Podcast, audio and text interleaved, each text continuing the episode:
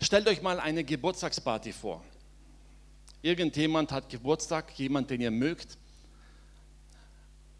Und eine Geburtstagsparty hat immer viele verschiedene Aspekte.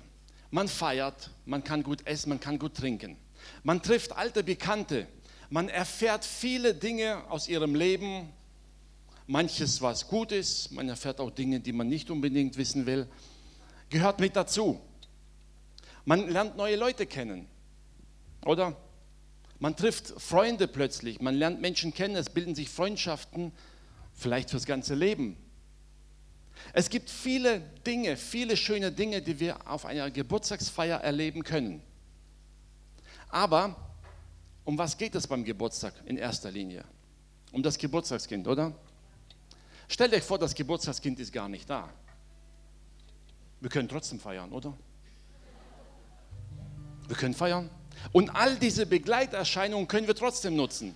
Nur, plötzlich verschiebt sich das Zentrum dieser Feier weg von dem eigentlichen Grund hin zu den ganzen Nebensächlichkeiten. Und plötzlich werden die ganzen Nebeneffekte einer Feier wichtiger als der eigentliche Sinn.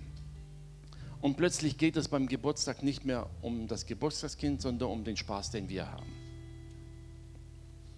Ähm, der Vergleich mag vielleicht drastisch sein, aber ich möchte heute über das Abendmahl predigen.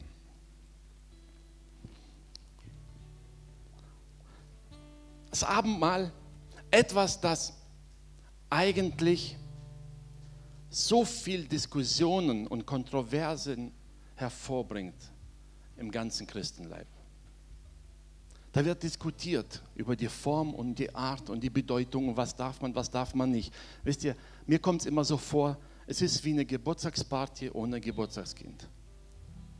Alles drumherum ist so wichtig, aber der eigentliche Kern fehlt. Machen wir die erste Bibelstelle auf, Johannes 17, die Verse 20 und 21. Das Gebet kennen wir von Jesus. Und Jesus sagt da, Vater, ich bitte nicht allein für sie, sondern für die, die durch ihr Wort an mich glauben werden, dass sie alle eins seien. Wie du, Vater, in mir bist und ich in dir, so sollen auch sie in uns eins sein, sodass die Welt glaube, dass du mich gesandt hast. Dieser Wunsch Jesu, die Einheit im Leib Jesu, die praktisch ihn in dieser Welt widerspiegeln soll, das zeigt sich auch im Abendmahl. Es zeigt sich da, wo Jesus den Jüngern nah ans Herz legt, was sie feiern sollen und warum sie feiern sollen. Es ging dabei nicht um die exakte Festlegung, was darf man, was darf man nicht. Ich bin immer fest überzeugt, wenn Jesus gewollt hätte, dass wir genau wissen, welches Brot wir verwenden können, dann hätte er ein Rezept hinterlassen. An der Stelle. Und er hätte auch genau die Weinsorte bestimmt und was sie haben sollen, was nicht und für die Schwaben exakten Öchselgrad, damit man ja nicht den falschen nimmt. Aber wisst ihr, es gibt keinen einzigen Hinweis darauf, welches Brot exakt es sein muss oder welcher Wein oder ob es Wein sein muss oder nicht. Wisst ihr, das sind all diese Dinge, die Nebensächlichkeiten, die plötzlich so wichtig werden, weil wir vergessen haben, zur Party das Geburtstagskind einzuladen. Nächste Bibelstelle heißt 1. Korinther 11, die Verse 26 bis 29. Da heißt es, denn so oft ihr von diesem Brot esst und von dem Kelch trinkt, verkündigt ihr den Tod des Herrn, bis er kommt. Abendmahl ist die Verkündigung dessen, was Jesus getan hat. Wer also unwürdig von dem Brot isst oder von dem Kelch des Herrn trinkt, der wird schuldig sein am Leib und am Blut des Herrn. Der Mensch prüfe aber sich selbst und so esse er von diesem Brot und trinke von diesem Kelch. Denn wer isst und trinkt und nicht bedenkt, welcher Leib es ist, der isst und trinkt sich selber zum Gericht. Wie oft stellt man sich die Frage, ja, bin ich würdig genug, das Abendmahl zu feiern? Ich habe doch gesündigt. Wisst ihr, unwürdig ist derjenige, der glaubt, dass er nicht gesündigt hat und keine Vergebung braucht. Denn wer glaubt, dass er keine Vergebung braucht, der ist nicht würdig, das Abendmahl zu feiern. Denn das Abendmahl ist ein Bekenntnis der Vergebung, die wir brauchen. Amen. Zweitens, Paulus schreibt an die Gemeinde und sagt, unwürdig ist das, was ihr tut, wie die Art und Weise, wie ihr feiert, wie ihr schon beim Abendmahl die Kernbotschaft Jesu mit Füßen tritt. Dass die einen zu viel essen und feiern und betrunken sind und die anderen nichts mehr abkriegen. Das ist unwürdig.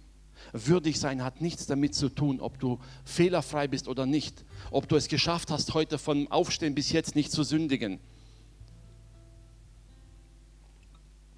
Wenn du geschafft hast, heute Morgen aufzuwachen und bis jetzt nicht gesündigt hast, herzlichen Glückwunsch. Aber das macht dich nicht würdig fürs Abendmahl. Würdig macht uns die Erkenntnis, dass wir genau das, was Jesus getan hat, für uns getan hat und wir es brauchen. Amen. Wenn wir glauben, dass wir mit der eigenen Gerechtigkeit das Abendmahl feiern können, dann missachten wir bereits das Abendmahl. Und dann machen wir es unwürdig. Also wenn du hier bist und denkst, Herr, eigentlich bin ich nicht vollkommen, ich bin nicht perfekt und ich habe Fehler gemacht, dann bist du genau richtig. Weil im Abendmahl erinnern wir uns an das, was Jesus für uns getan hat. Wir verkünden den Tod Jesu, der ans Kreuz gegangen ist, um unsere Schuld zu bezahlen, um unser Unwürdigsein in Würdigsein zu verwandeln. Und wenn wir die Vergebung brauchen, genau dann sind wir würdig. Wisst ihr, es gibt drei wichtige Aspekte für mich persönlich. Und die möchte ich euch heute nahelegen. Drei wichtige Punkte, die wir in Bezug auf Abendmahl niemals vergessen sollten. Der erste Punkt ist, beim Abendmahl geht es um Jesus. In allererster Linie geht es um Jesus. Er ist dieses Geburtstagskind einer Feier. Ohne ihn ist diese Feier eigentlich bedeutungslos. Abendmahl zu feiern, ohne Jesus im Mittelpunkt stehen zu haben, macht keinen Sinn. Es verliert die Bedeutung. 2. Korinther 5, 21 heißt es, denn er hat den, der von keiner Sünde wusste, für uns zur Sünde gemacht, damit wir in ihm die Gerechtigkeit würden, die vor Gott gilt. Jesus, der, den wir verkünden, hat all unsere Schuld und Sünde ans Kreuz getragen. Und das ist das, was wir am Abendmahl verkündigen. Wisst ihr, und das Schöne ist, Jesus selbst hat den Jüngern etwas ans Herz gelegt. Bereits beim Abendmahl selber, Lukas 22, 19 heißt es, er nahm das Brot, dankte und brach es und gab es ihnen und sprach, das ist mein Leib, der für euch gegeben wird. Das tut zu meinem Gedächtnis. Die erste Aussage Jesu sagt einfach, ich möchte, dass ihr das Abendmahl feiert und mit dem Abendmahl bei der Feier euch an mich erinnert.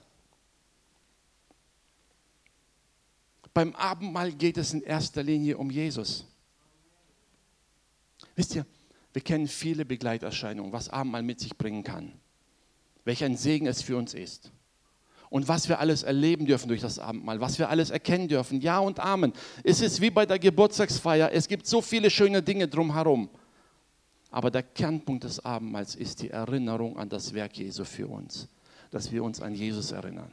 Denn wir wissen, ohne ihn haben wir nichts.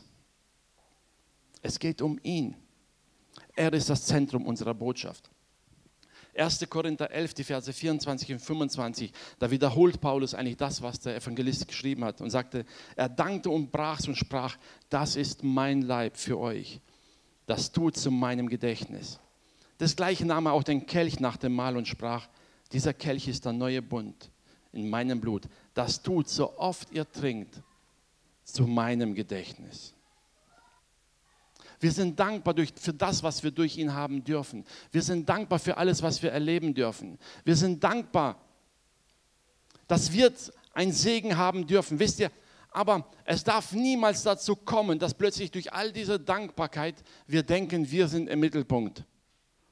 Und Jesus ist die Begleiterscheinung, die uns das ermöglicht. Er ist und bleibt das Zentrum. Er ist der Mittelpunkt. Es geht um Jesus. Und all die Segnungen, alles, was wir dafür haben, ist eine Randerscheinung. Es geht allein um Jesus. Und das ist etwas, was wir uns fest einprägen sollten, immer wieder.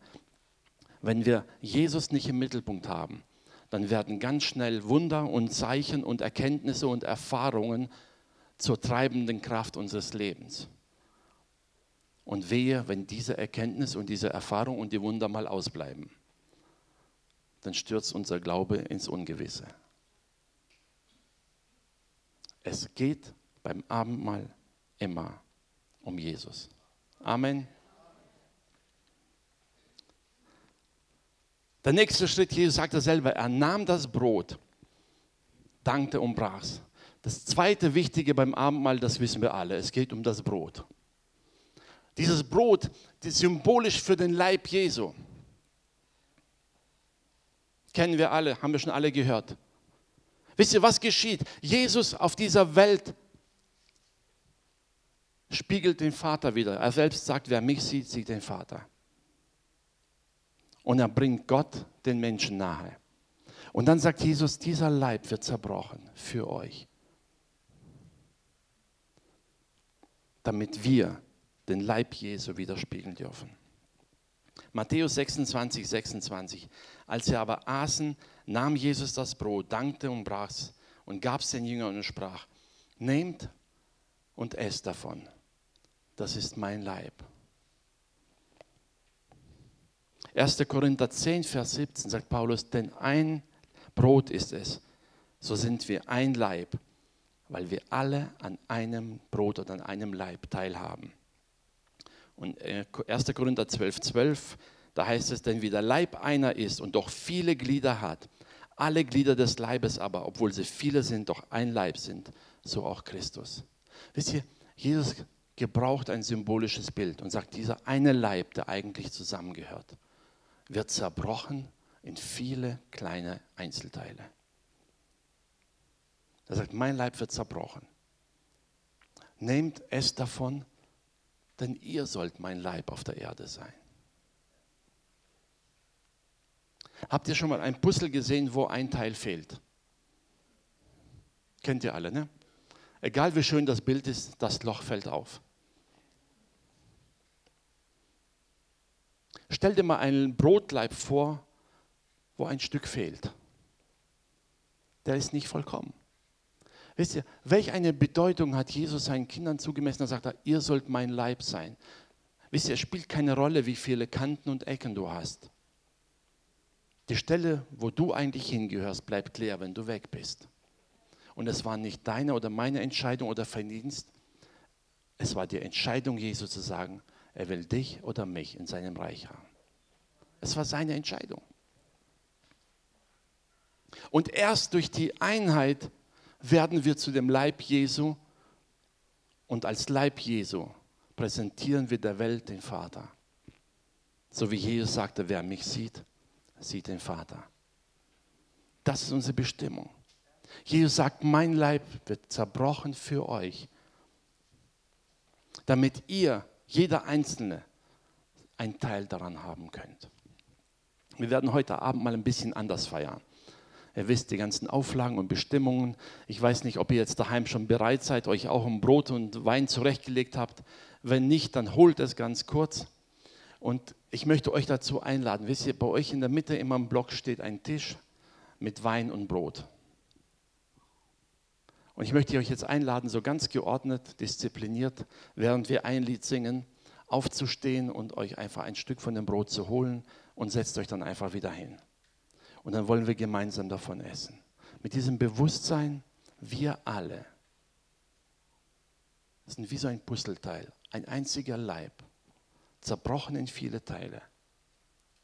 Und erst wo wir zusammenkommen, da wo wir ein Teil davon sind, ist der Leib Jesu wieder vollkommen und spiegelt der Welt wieder, was Gott der Vater entschieden hat.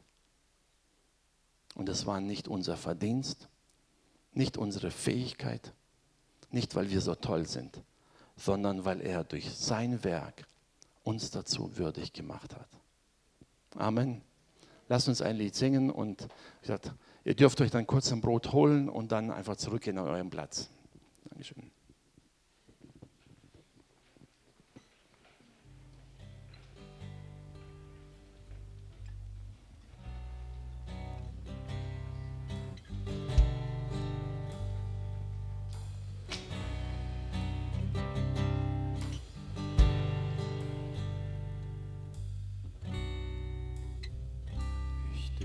Zurück an Golgatha, wo Jesus Blut und Leben gab. Seh seine Wunden durch die Hand, mein Retter dort am Kreuzesstab. Tränen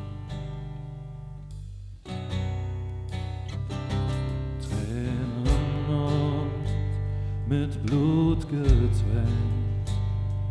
In Josefs Grab wurde er gelegt, die Tür versperrt mit schwerem Stein. Messias ist nur er allein.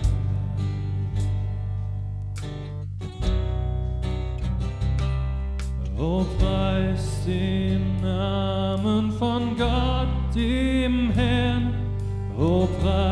preis den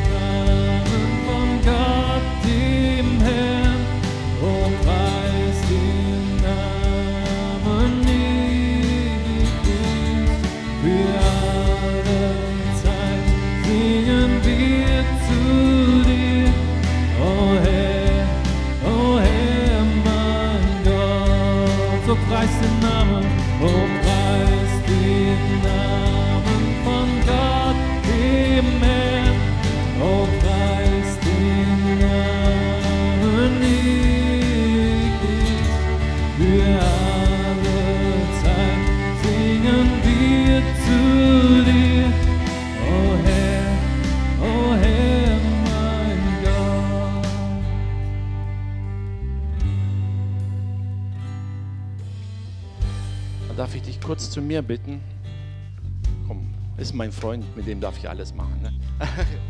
Wir müssen Abstand halten für die Kamera, ja. So, ich möchte etwas mal vor Augen führen. Wisst ihr, angenommen mein Stück Brot ist genau das Gegenstück zu seinem. Die einzige Möglichkeit, die zwei zu vereinen, ist, sie zusammenzubringen. Was ist, wenn ich sie gegessen habe? Das heißt, wenn er vollkommen sein will, und das Brot ist in mir, dann muss er mich akzeptieren. Ohne mich ist er nicht vollkommen. Ich weiß, das Bild gilt auch für Ehepaare drumherum, aber für den ganzen Leib zu sagen, wenn ein Teil dieses Brotes in mir ist, sind wir als Leib erst vollkommen, wenn wir einander annehmen.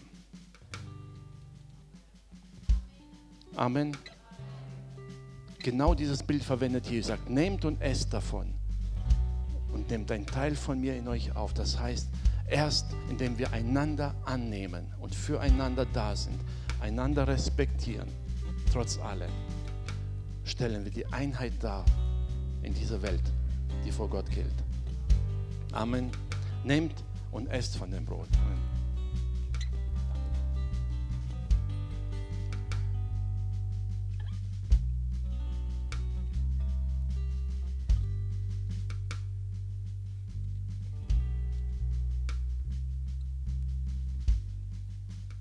Essen des Brotes bekennen wir, dass wir ein Teil dieses Leibes sein wollen.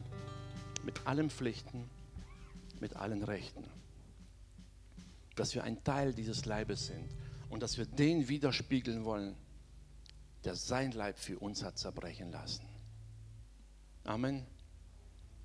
Es folgen viele Segnungen in unserem Leben daraus. Ja und Amen. Aber der Kernpunkt ist erstmal unser Herr, der sich hat schlagen und zerbrechen lassen. für uns, damit wir überhaupt die Möglichkeit haben, ein Teil dieses zu werden. Der nächste Punkt, der dritte Punkt, der wichtig ist beim Abendmahl, ist das Blut Jesu. Die Bibel sagt weiter, Matthäus 14, die 27 und 28, das heißt, und er nahm den Kelch und dankte, gab ihn denen, sprach, trinkt alle daraus. Das ist mein Blut des Bundes, das vergossen wird für viele zur Vergebung der Sünden. Jeder, der sich zu Gott bekehrt hat, weiß ganz genau, alle Versuche, die eigenen Sünden zu rechtfertigen, die irgendwie in den Griff zu kriegen, alle Schwächen irgendwie zu beherrschen, sind fehlgeschlagen. Wenn wir die Erkenntnis nicht gehabt hätten, wären wir heute nicht hier. Manchmal neigen wir dazu, wieder in alte Muster zu verfallen, aber wisst ihr, gerade Abendmahl erinnert uns immer wieder daran, wir können vor Gott nicht gerecht werden durch eigenes Handeln, durch eigene Werke. Wir wollen Gott ehren mit dem, was wir tun. Wir wollen Gott würdig leben mit dem, was wir tun. Ja und Amen. Aber eine Rechtfertigung für unsere Sünden kriegen wir nicht dadurch, dass wir sie irgendwie gut machen können. Rechtfertigung für unsere Sünden kriegen wir allein durch die Tatsache, dass Jesus mit seinem Blut für uns bezahlt hat. Jesaja 53, die Verse 4 und 5 heißt: Für wahr, er trug unsere Krankheit und lud auf sich unsere Schmerzen. Wir aber hielten ihn für den, der geplagt und von Gott geschlagen und gemartert wäre. Aber er ist um unserer Missetat willen verwundet und um unserer Sünde willen zerschlagen. Unseretwegen die Strafe liegt auf ihm, auf dass wir Frieden hätten. Und durch seine Wunden sind wir geheilt. Amen. Jesus selber sagt ihnen, nehmt von diesem Wein, trinkt davon und erinnert euch daran, erstens, dass eure Sünden vergeben sind und ihr dadurch einen neuen Bund mit Gott geschlossen habt. Einen Bund, der nicht mehr darauf ruht, dass wir gewisse Werke erfüllen müssen, sondern in erster Linie darauf beruht, dass wir Gnade empfangen haben und aus dieser Gnade heraus leben dürfen. Da, wo das Gesetz versagt hat, was den Menschen vor Augen geführt hat, dass man aus eigenen Werken, egal wie man sich bemüht, nicht gerecht werden kann. Paulus selber sagt von sich, ich war gerechter als die anderen, ich war Pharisäer. Und er dachte, er kann alles tun. Im Eifer hat er versucht, das Beste für Gott zu tun um dann festzustellen, dass er den Sohn Gottes verfolgt hatte.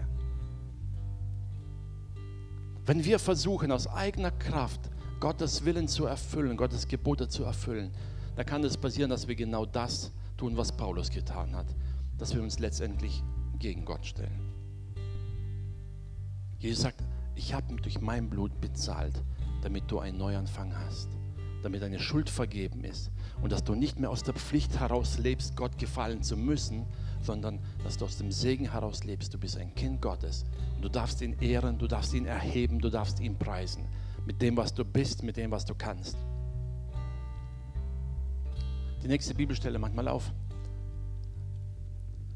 1. Johannes 1, Vers 9.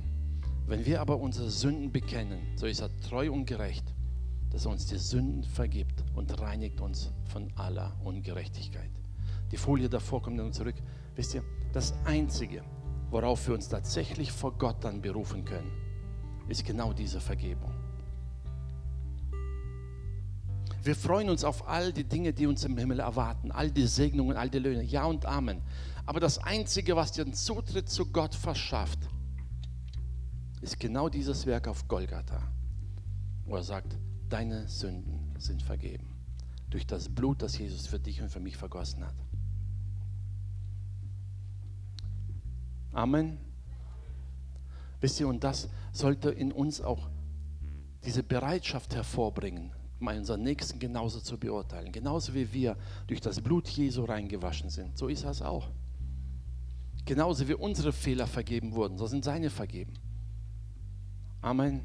Amen. Ich möchte euch einladen, wieder einfach aufzustehen, zum Tisch zu gehen. Nehmt euch einen Becher voll Wein, dann dürft ihr wieder Platz nehmen. Und wir singen so lange noch ein Lied. Und dann wollen wir gemeinsam von diesem Wein trinken und uns daran erinnern, wir sind gewaschen durch das Blut Jesu. Amen. Amen.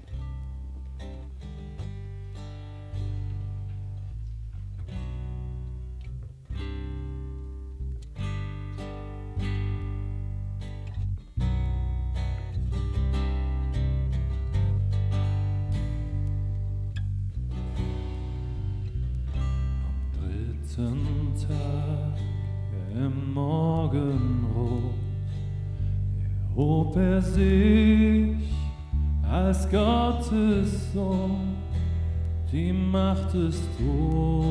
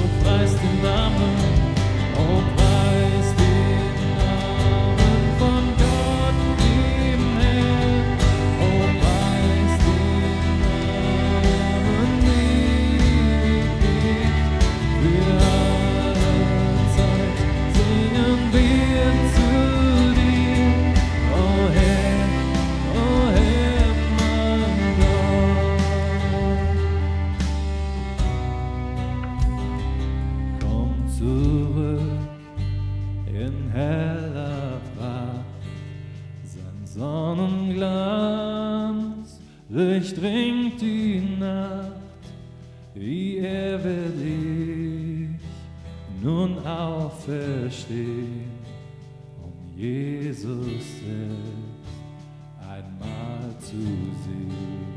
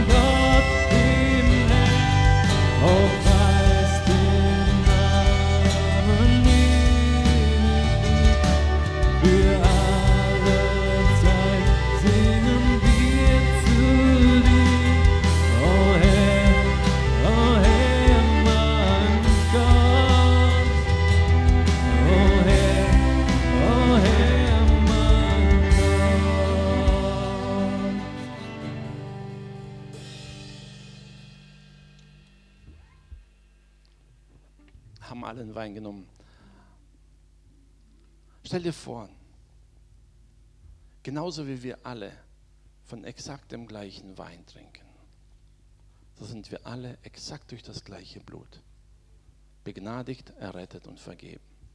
Und die Schrift sagt, selbst beim Vater unseren, vergib uns unsere Schuld, wie auch wir vergeben. Das Kennzeichen eines echten Christen ist nicht in erster Linie ein perfekter Lebenswandel. Sein Kennzeichen ist eine perfekte Vergebung. Amen. Eine vollkommene Vergebung. Genauso wie für mich, so für meinen Nächsten. Durch das gleiche Blut wurden wir errettet. Durch das gleiche Blut wurde uns allen vergeben. Und diese Vergebung sollten wir zu schätzen lernen, auch würdigen. Nicht nur für uns selbst, sondern auch für den Nächsten. Deshalb wenn es dich gerade betrifft und du im Herzen irgendwie einen Groll gegen den Nächsten hast, vergib ihm heute. Denk daran, Jesus hat ihm genauso vergeben. Amen. Dann nimm und trink von diesem Wein und erinnere dich daran, Jesus hat durch sein Blut einen Bund geschlossen für alle Zeit, der uns verbindet mit dem Vater und uns Vergebung zuspricht. Amen. Nehmt und trinkt davon.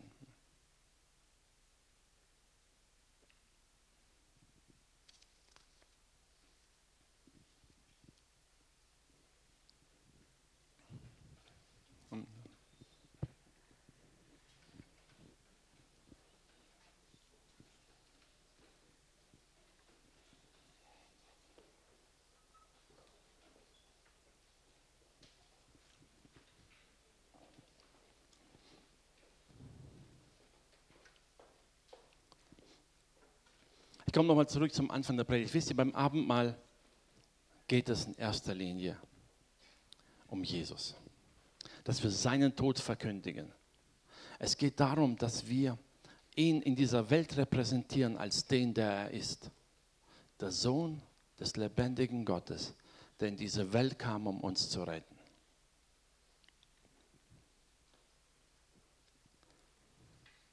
Ja, es gibt viele wunderbare Zeugnisse, was beim Abendmahl geschehen kann. Preis dem Herrn dafür. Es gibt viele Segnungen, die wir im Leben erleben dürfen. Preis dem Herrn dafür. Aber lass uns bitte bei all dem immer Jesus nie vergessen. Er steht im Mittelpunkt. Er ist das Zentrum dessen, was wir verkündigen. Er ist das Zentrum dessen, was uns ausmacht. Und er ist das Zentrum dessen, was Gemeindeleben ausmacht. Amen. Eine Gemeinde wird nicht dadurch vollkommen, dass sie alles bietet, was wir brauchen. Okay, PowerPoint könnt ihr ausmachen. Meine Predigt ist eigentlich zu Ende. Ich habe nur ein paar Kleinigkeiten auf dem Herzen, die möchte ich euch weitergeben. Wisst ihr, eine Gemeinde wird nicht durch das gekennzeichnet, wer hat das bessere Programm, wer kann es besser, wer hat die besseren Musiker, wer hat die besseren Sänger, wo wird besser gepredigt. Wisst ihr, wenn das alles für uns Ausschlag geben wird,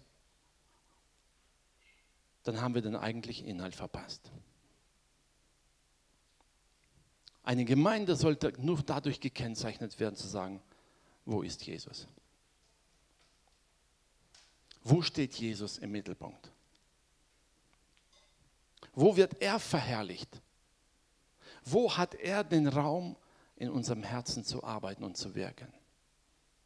Jesus sagt zu den Jüngern, ich habe einen Vers am Anfang gelesen, dass er das tut zu meinem Gedächtnis. Es gab nur wenige Dinge, wo Jesus den Jüngern sagt, er tut etwas für mich. Er hat sie mal geschickt zum Essen holen. Das waren so die alltäglichen Dinge, während sie ihm nachfolgten. Aber im Grunde genommen tat er so vieles, wo er immer sagte, geht und dient den anderen, gebt ihnen, helft ihnen. Predigt ihnen, was ich euch gelehrt habe. Aber an dieser einen Stelle sagt er, tut etwas zu meinem Gedächtnis. Damit wir vor Augen haben, wem wir alles zu verdanken haben. Und das sollte eigentlich unser ganzes Leben widerspiegeln, auch in der Gemeinde. Ich möchte dich einladen, einfach dich immer wieder das neu zu fragen. Was ist mir wichtig? Was ist mir wichtig im Leben als Kind Gottes? Was zeichnet mich aus? Was prägt mich? Und vor allem, wen repräsentiere ich in dieser Welt?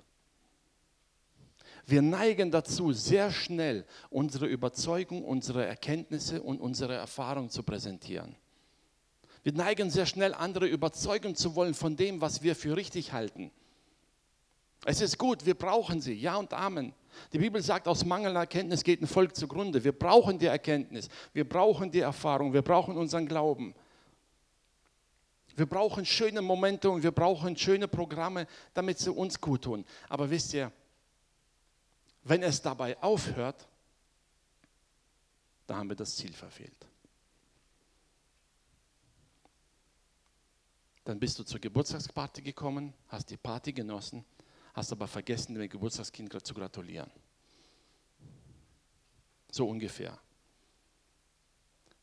Die, manche werden sagen, ist doch nicht schlimm, Hauptsache ich war da. Ne?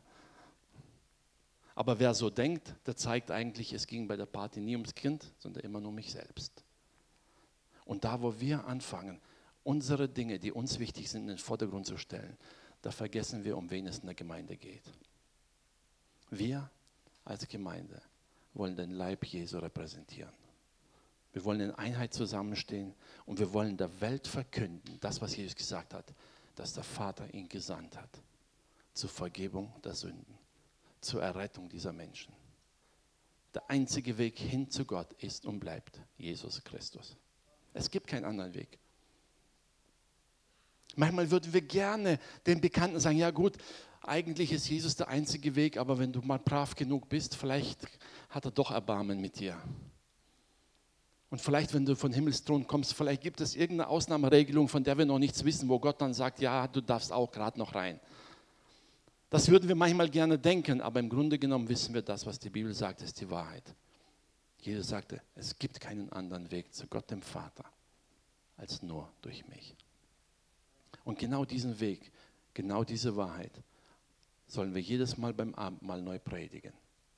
Wir verkünden den Tod des Herrn, bis er wiederkommt. In unserem ganzen Leben.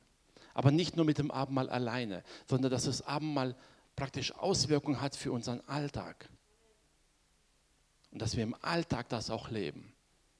Zu wissen, ja, mein Bruder, meine Schwester hat ein paar Kanten und Ecken und die machen mir zu schaffen. Weißt du, ich gebe eine kleine Empfehlung. Denk immer daran, es sind seine Kanten und Ecken.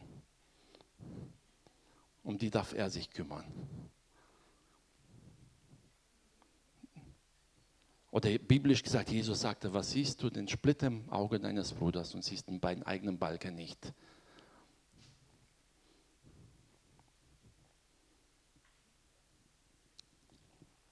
Wir haben unsere eigenen Kanten und Ecken. Ich weiß, unsere sind nicht so schlimm wie die der anderen. Wir haben weiche Kanten und unsere Stachel sind ganz milde und sanft. Die tun nicht weh, nur die der anderen, die tun weh. Ne? Wenn wir uns beim Abendmahl immer wieder vor Augen halten, uns das klar bewusst machen, wir brauchen die Vergebung genauso wie der Nächste. Ja, die Bibel sagt, wir sollen einander ermahnen. Wir sollen einander zum Besten fördern. Wir sollen darauf hinweisen, wenn jemand sündigt. Ja und Amen gehört alles mit dazu aber es muss immer vom Zentrum ausgehen. Es geht dabei um Jesus. Es geht nicht darum, was mir passt, was mir lieber wäre. Nach dem Motto, wenn du dich anders benimmst, dann bist du mir sympathischer. Spielt keine Rolle, ob du für mich sympathisch bist. Es spielt eine Rolle, ob du für Jesus sympathisch bist und ob du Jesus in der Welt widerspiegelst. Das ist das Zentrum. Und nicht, ob es mir passt. Deshalb ich freue mich, dass wir Abendmahl feiern dürfen, uns daran erinnern dürfen. Und ich möchte euch wirklich heute entlassen, den Sonntag, in diesem Bewusstsein. Wo immer du Menschen siehst, die an Gott glauben, denk daran, sie sind Teil des gleichen Leibes. Ja, es gibt beim Leib, beim Brotleib auch so eine Kruste und da gibt es ein paar Kanten und da gibt es ein paar härtere Ecken. Überlass es Jesus, es ist sein Leib. Amen.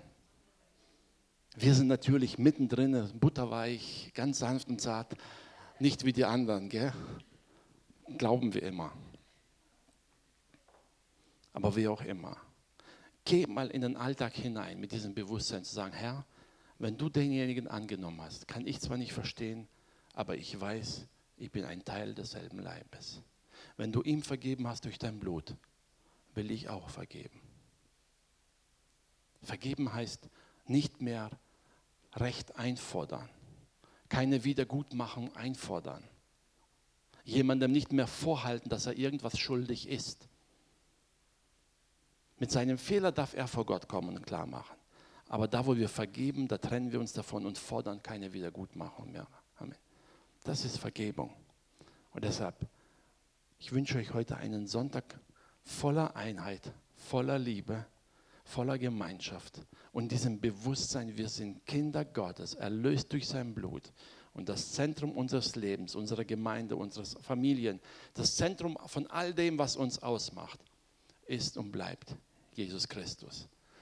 Sein Werk wollen wir feiern, seinen Tod wollen wir verkündigen und seine Erlösung wollen wir in dieser Welt hinaus predigen. Amen. Amen. Lass uns aufstehen zum Gebet. Lobpreisteam, ihr dürft wieder nach vorne kommen. Vater, ich sage dir danke von ganzem Herzen, dass wir heute Morgen das Abendmahl wieder feiern durften. Danke, dass wir uns erinnern konnten an das, was du für uns getan hast, Herr. Danke für dein Werk auf Golgatha. Danke, dass du dich selbst dahingegeben hast, Herr. Du hast deinen Leib schlagen lassen, zerbrechen lassen. Du hast dein Blut vergossen. Allein für uns, Herr. Weil du uns liebst, weil du uns herausretten wolltest aus dieser Welt, Herr weil du uns herausretten wolltest aus der Finsternis, aus der Verdammnis und wirklich zu deinen Kindern gemacht hast. Danke dir, Jesus. Danke, dass wir in deine Hände jetzt alles legen dürfen, Herr. Danke, dass wir uns dir hingeben dürfen und wissen dürfen, du formst uns, du gestaltest uns, Herr, und du willst dich durch uns verherrlichen in dieser Welt. Danke, Jesus. Danke, dass wir zu dir kommen dürfen und wissen dürfen, wir sind willkommen als deine Kinder in deiner Gegenwart. Wir sind angenommen bei dir, Herr. Und genau das wollen wir weitergeben und leben in dieser Welt. Dir allein zur Ehre. Amen.